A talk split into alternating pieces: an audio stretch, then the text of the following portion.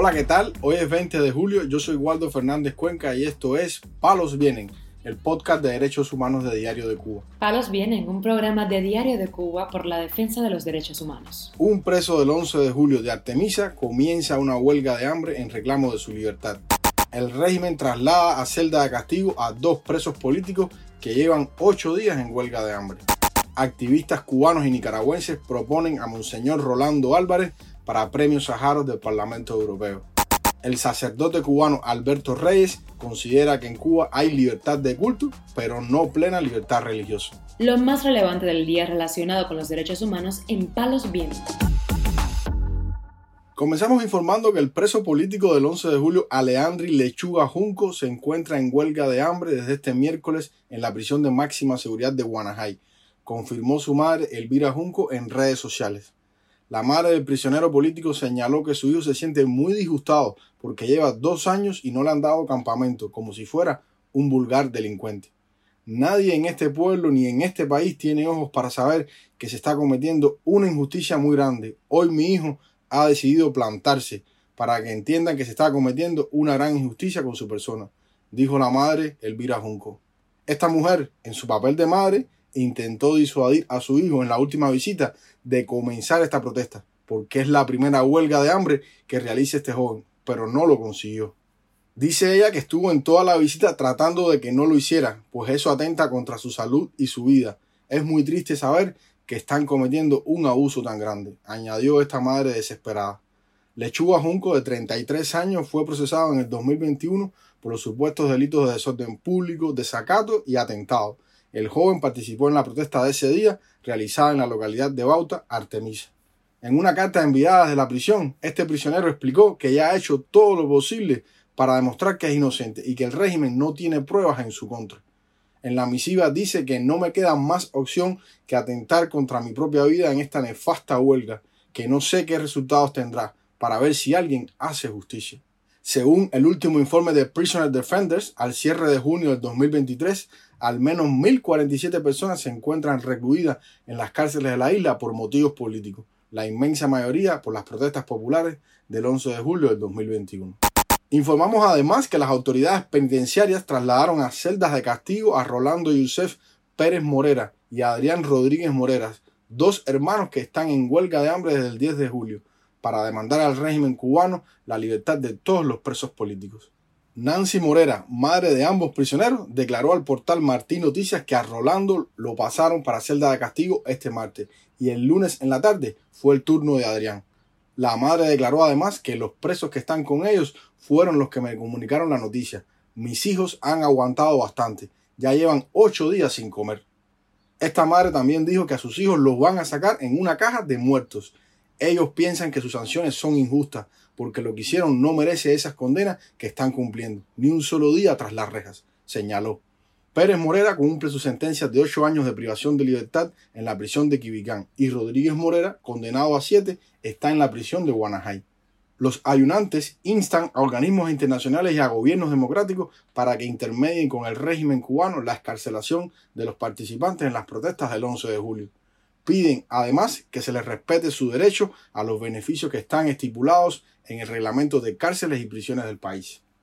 Uno de los huelguistas, Denis Hernández Ramírez, abandonó este lunes la protesta sin conseguir que se hiciera realidad ninguno de sus reclamos, según informó su madre Angélica Ramírez al portal Martí Noticias.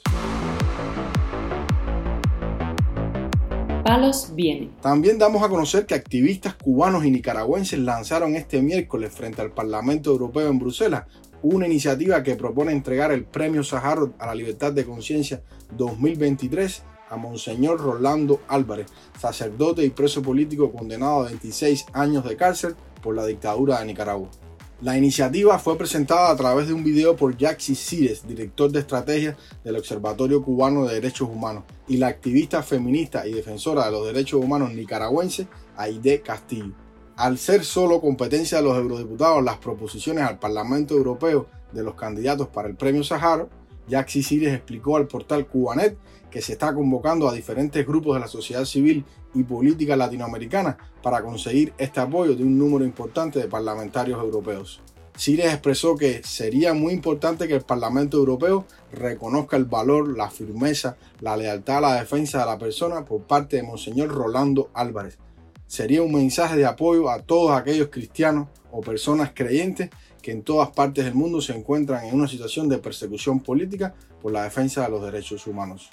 El Premio Sahara a la Libertad de Conciencia, que concede cada año el Parlamento Europeo, fue creado en 1988 para recompensar a las personalidades o colectivos que se esfuerzan por defender los derechos humanos y las libertades fundamentales en todo el mundo.